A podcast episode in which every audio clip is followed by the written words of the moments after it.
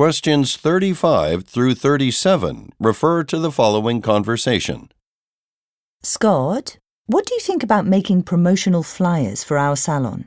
Distributing leaflets around the neighbourhood might attract new customers. That's a really good idea.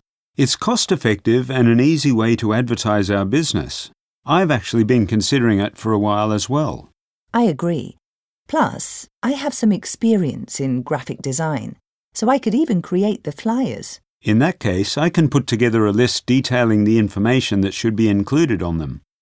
Once I'm done with that, you can begin the design process.